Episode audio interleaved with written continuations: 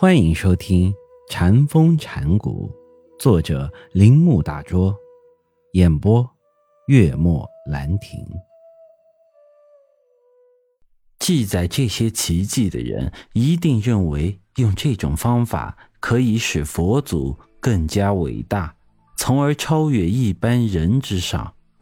从现代的观点看，如果认为佛师任何不凡的行为，都会吸引人们去关注佛教，并承认佛教的无上价值的话，就表现得很幼稚了。在古老的印度，不管大众还是那些受过教育的博学之人，都常常怀着一种超自然的主义思想。佛教徒毫无疑问就充分利用了这种信念，但是。当我们了解了大乘经典时，我们一下子就明白过来了。这里以更大规模描写的奇迹，与上述超自然主义或任何隐秘的动机，诸如宣传、自夸等等，是毫无关系的。与之密切相关的是经典中所阐述的学理本身。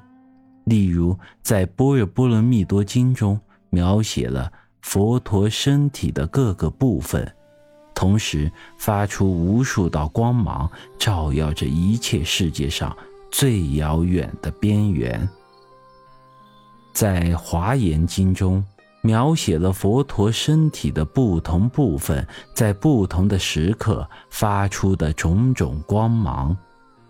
在《妙法莲华经》中。描写了佛陀从眉宇间射出一道光芒，照耀着东方八万佛国，显现出其中的一切，甚至包括最幽深的无间地狱中的人。很显然，这些大乘经典的作者在记载佛陀的神力方面，其心里所想的与小乘集结所想的。有很大的不同。这里我用最为普通的方式指出大乘经典作者的心理所想。对大乘超自然主义做一详细而又系统的研究，无疑是件非常有趣的工作。无论如何，上述例子足以确立我的观点。也就是把超自然性引进大乘佛学的理由，是为了表示理智不可能了解精神事实。当哲学不能以逻辑的方法对他们加以解释时，维摩诘便像佛陀的神秘主义者似的沉默不语。印度大臣的写作者都不满这种方式。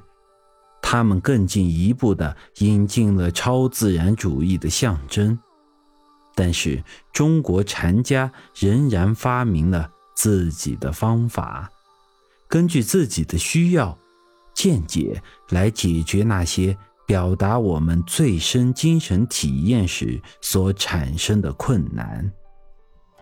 中国人不像印度人。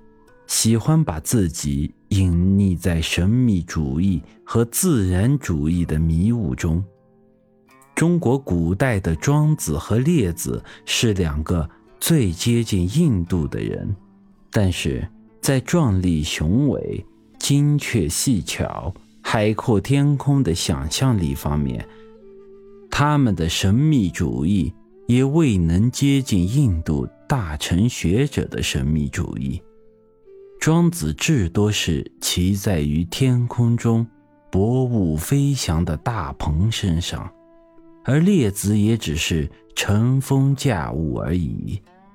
后来的道家发展到梦想经过多年苦行，并服用长生不老之药后登入天界，所以中国出现了很多隐居山林的道家隐士。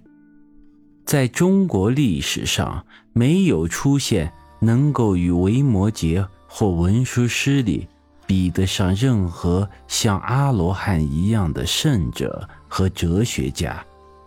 孔子的不谈鬼神和超自然主义的现象，是中国人心理状态的真实表现。